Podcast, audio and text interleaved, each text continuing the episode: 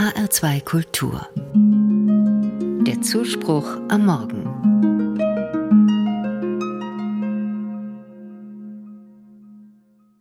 Alleine machen, sagt das Kind, zwei Jahre alt. Es steht wackelig auf seinen Beinen, muss sich am Tisch festhalten und will Holzklötze aufeinanderlegen. Ich will helfen, höre aber, wie das Kind ruft, alleine. Natürlich gelingt das nicht. Eine Hand am Tisch, die andere an den Bauklötzen, das wird schwer. Mehr als drei Klötze kriegt das Kind nie aufeinander, dann fällt alles um. Dem Kind ist das egal. Es fängt wieder von vorne an.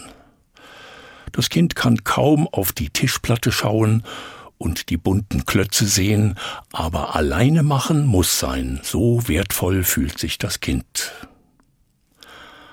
Alleine machen, sagt auch die alte Dame, über 90 Jahre alt. Sie sitzt im Rollstuhl, ihre Sinne sind häufig verwirrt. Zum Singen kommt sie gerne in den Gottesdienst. Sie hat ein Liederbuch in den Händen und sucht Seite 12. Ich will helfen, soll ich aber nicht. Alleine, sagt sie bestimmt und blättert langsam das Buch durch.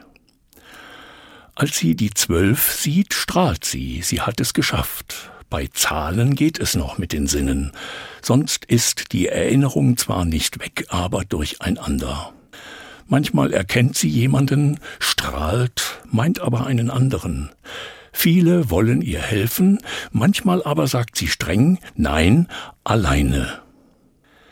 Wie ähnlich wir werden dem, der wir mal waren, hilflos und stolz, klein und doch wichtig, wacklig auf den Beinen und zugleich festen Willens. Alleine machen ist wertvoll.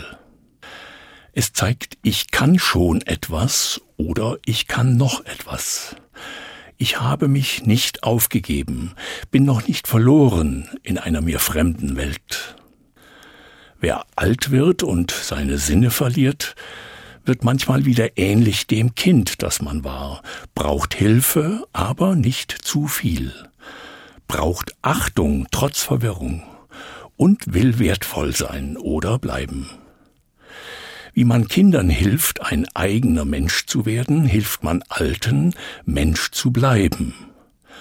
Und sieht auf Verwirrte oder Verstörte nicht mit der eigenen Ungeduld, sondern anders, nämlich mit dem Gefühl des Menschen Jesus, der sagte, wer wie ein Kind ist, kommt ins Himmelreich.